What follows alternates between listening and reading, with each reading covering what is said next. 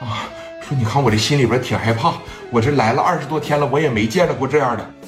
你就记着，小慧啊，有元哥在，啥事没有。我喜欢你啊！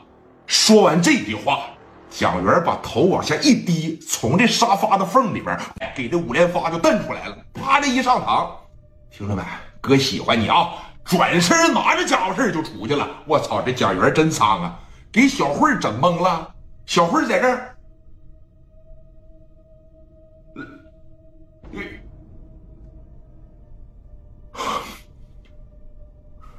蒋元在过来锁门啊！快点的锁门！啊啊！这一站起来，来到门口，蒋元把门叭的一带上，小慧把门反锁住，这心里边扑通扑通的跳啊！也可能是蒋元突如其来的表白给整的小鹿乱撞。在那个年代，女孩她是很单纯的，女孩她是很保守的。突然被人表白，这心里边也是小鹿乱撞啊，对不对？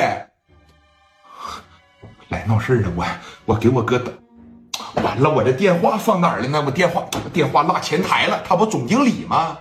哎，电话落前台了，他还不敢出去啊。现在心里边是又害怕，是又替蒋元担心呐。你蒋元，你挺优秀的是吧？自个儿一个人，包括你看，呃，在这儿也有七八个磊哥的兄弟留下来，是在银星这儿照场子的。那蒋元拿着五连发他妈下去了。当时一瞅，这不虎豹来了吗？啊！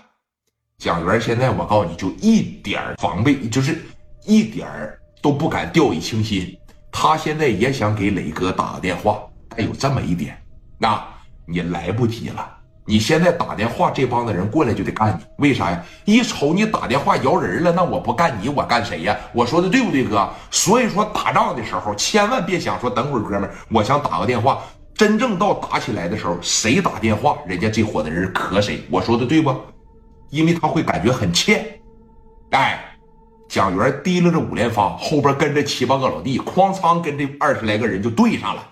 蒋元手里边拿的东西，到真正的时候，他绝对不掉脚。小慧在楼上就特别特别的说：“你看元哥也没多少兄弟，啪把这边一打开，他就往下瞅着蒋元。这人怎么差这么多呢？啊，这手里都拿着枪啊！蒋元这一下来啊，这绝绝对对，哎，他不给磊哥丢人，知道吧？”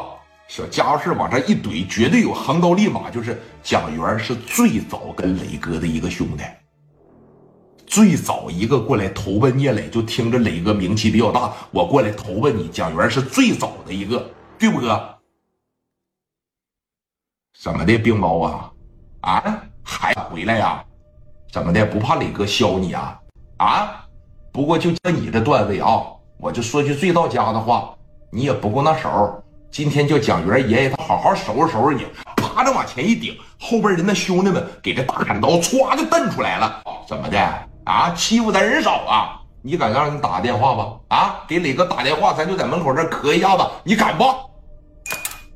虎豹的兄弟陈全九往前这一上，桌上有个酒瓶吗？朝着蒋元旁边的兄弟，操，啪就给开了一瓶。哎，怎么的？仨人揍你一个都有富裕。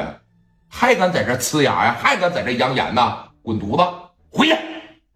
当时就给喝回去了啊！蒋元这一瞅人少，他轻易也不敢动弹呐。再动一下子啊！你他妈再动一下子！陈全九手里边拿着玻璃碴子，